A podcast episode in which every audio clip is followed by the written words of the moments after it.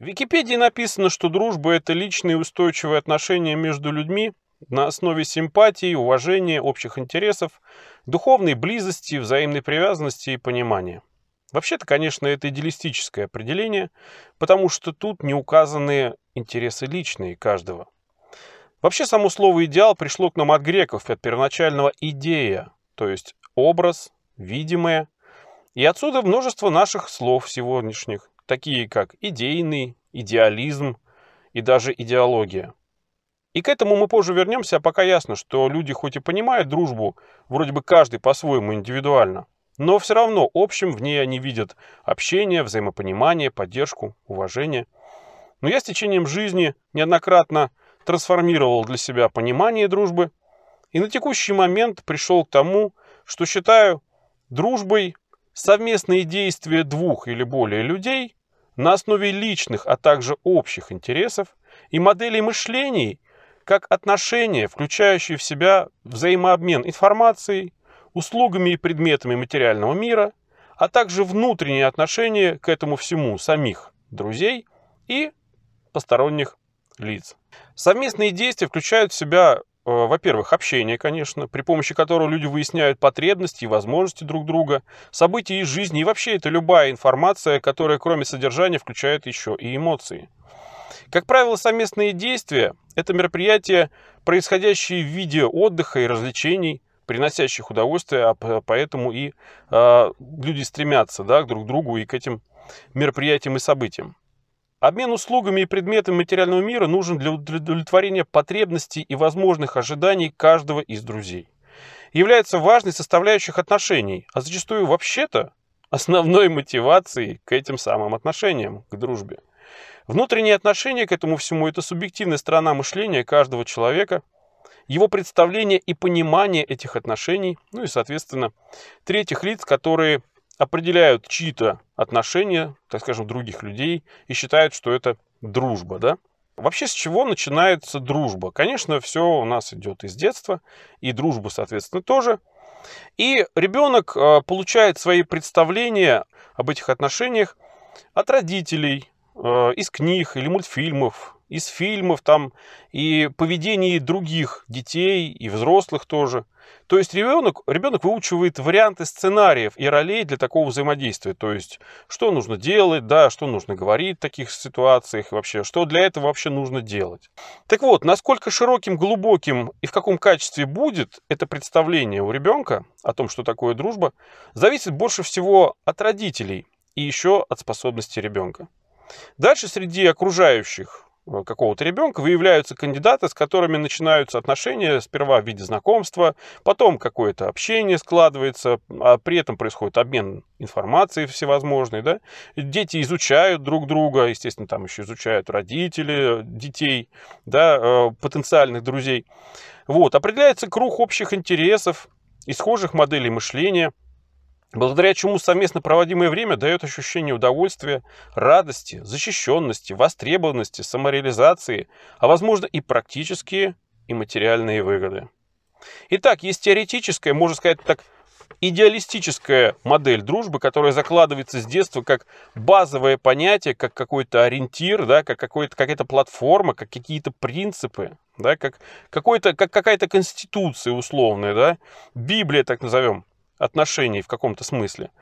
И есть сценарии роли, есть цели, желания, ожидания дружеских отношений у каждого из участников. Обычно настоящей дружбой, я повторяю, обычно, называют ту, которая максимально приближена к идеальной модели. Но это тоже расхожее мнение, и далеко не каждый и не сразу человек в своей жизни приходит к пониманию, что настоящая дружба – это не идеал совершенно, а компромисс – между идеалом и практической реальностью, когда у друзей нет иллюзий относительно друг друга, когда у них нет необоснованных ожиданий друг от друга и от самих этих отношений, но при этом есть взаимозависимости в различных областях их отношений и в моральной, и даже в материальной. А с чего начинается дружба у взрослого человека уже, да, осознанного, самостоятельного и так далее? Вот тут все зависит от него самого. И он идет либо бессознательным путем, да, навстречу потенциальному другу, исполняя выученный с детства сценарий, и роль друга выполняет, относясь к этому идеалистично, либо он идет сознательным путем, изучая другого человека, его представления, его понимание дружбы и сопоставляя его представления со своими пониманиями и представлениями. А главное, с его фактическими поступками. И в зависимости от соответствия слов делам, он делает вывод о содержании этой дружбы, о ее искренности, а как следствие ценности для самого себя.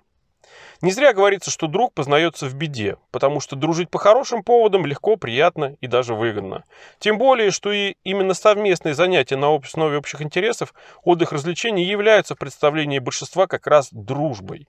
Хотя, если посмотреть по другим углом, то каждый человек, имеющий какой-то интерес в виде хобби или увлечения, дружит в первую очередь как раз со своим увлечением, с ощущениями от него. И находя единомышленников, объединяясь с ними, он получает просто больше эмоций от тех же самых событий, чем если бы занимался этим в одиночку. Ведь эмоциональное подкрепление от событий сильнее, когда оно собственное и плюс полученное от других, делающих ну то же самое. Человек дружит, во-первых, всегда сам с собой, со своими удовольствиями, и через это уже с кем-то еще. Самые явные проявления этого, ну я так просто приведу пример, это алкоголь который усиливает ощущение, будучи психотропным веществом. И бывает так, что люди дружат больше всего в своей жизни с алкоголем, а по сути с самими собой в этом состоянии. И уж через алкоголь со всем остальным. Недавно мой знакомый, любитель, кстати, выпить, пригласил меня к себе в гости. У него столько различных может быть занятий, да, что было бы, наверное, интересно и весело провести вместе время. И хобби различных, и ну, общего много, да, так скажем. Но когда я сказал, что уже давно не пью, он передумал, спросив меня, а что с тобой делать раз ты не пьешь? Зато когда мы встречались много лет назад, и я тогда еще выпивал, мы очень интересно и содержательно проводили совместное время. Так вот, если человеку нравится он сам, и ощущение в состоянии алкогольного опьянения или другого какого-то, то для этого он дружит, дружит в первую очередь как раз со спиртным или там чем-то еще а уже через это со всеми своими увлечениями и хобби, а через это уже с теми, кому тоже это интересно и надо. Тут важно понять, что больше всего человеку приносит удовольствие, вот то и будет его лучший друг. А дальше по степени значимости распределяется в виде средств, и люди тоже могут быть средством. Об этом еще рассказывал в своем ролике, э, который называется «Кто кому лучший друг». Ну, там я более подробно вот эту тематику раскрывал. Ну ладно. Итак, есть общеизвестная идеологическая модель дружбы, такая общепринятая, общеизвестная модель. Есть известный сценарий для этих отношений и роли в них. И определяется это все признаками. А признаками я сейчас не буду на этом останавливаться. Это можно взять из э, предыдущего ролика про отношения. Есть внутреннее представление об этом у каждого человека, и оно будет, может быть в той или иной степени совпадать с общеизвестной идеологией. Он может в большей или меньшей степени соответствовать идеальным принципам дружбы, искренне верить или делать вид, что верит в это во все. Настоящесть дружбы, по моему скромному мнению, заключается не в попытках максимально приблизить ее к идеальным представлениям в обществе, а в гармоничности отношений, в балансе между возможностью и правами, обязательствами и ответственностью в этих отношениях, между ожиданием и фактическим состоянием отношений. Это позволяет дружить людям совершенно из разных социальных слоев, э, людям с разными материальными возможностями, разным уровнем интеллекта, людям разных полов, вероисповеданий, возрастов и даже разным менталитетом. Общие точки соприкосновения, если они перевешивают разногласия, позволяют создать потребность друг в друге. И это можно назвать зависимостью, пониманием, выгодностью на основе взаимности и компромисса. К примеру, лидеру нужна команда в силу его способностей и амбиций. Ему нужно окружение и поддержка. А тем, кто готов стать окружением, нужен лидер, который будет способен лучше думать, эффективнее, направлять, организовывать всех и, конечно, нести за это больше всех ответственности. Человеку со средствами нужны верные друзья как гарантия сохранения и приумножении его средств и возможностей, часть из которых благодаря дружбе получают его менее обеспеченные друзья. То есть в дружбу, как и в другие отношения, всегда надо что-то вкладывать. Материальное, духовное, моральное или даже просто личное время. И не обязательно вкладывать всем одно и то же. Один одно, другой другое. Лишь бы им было друг от друга, это надо. От каждого, как говорится, по способностям и каждому по потребностям. Так и формируются круги друзей, вроде бы сперва на основе какой-то темы, какого-то хобби, увлечения или еще чего-то. Но все равно через некоторое время проявляются личные интересы от, от этих отношений у каждого участника. И они пытаются через дружбу это реализовать для себя. И это неплохо и нехорошо, это вообще нормально. Так было, так есть и так всегда будет.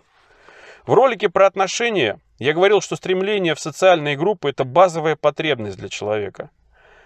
А в группах не могут быть все на одинаковых ролях и иметь одинаковый статус. Ведь люди не только от природы разные по уму, навыкам и силе, но и с разными финансовыми и социальными возможностями.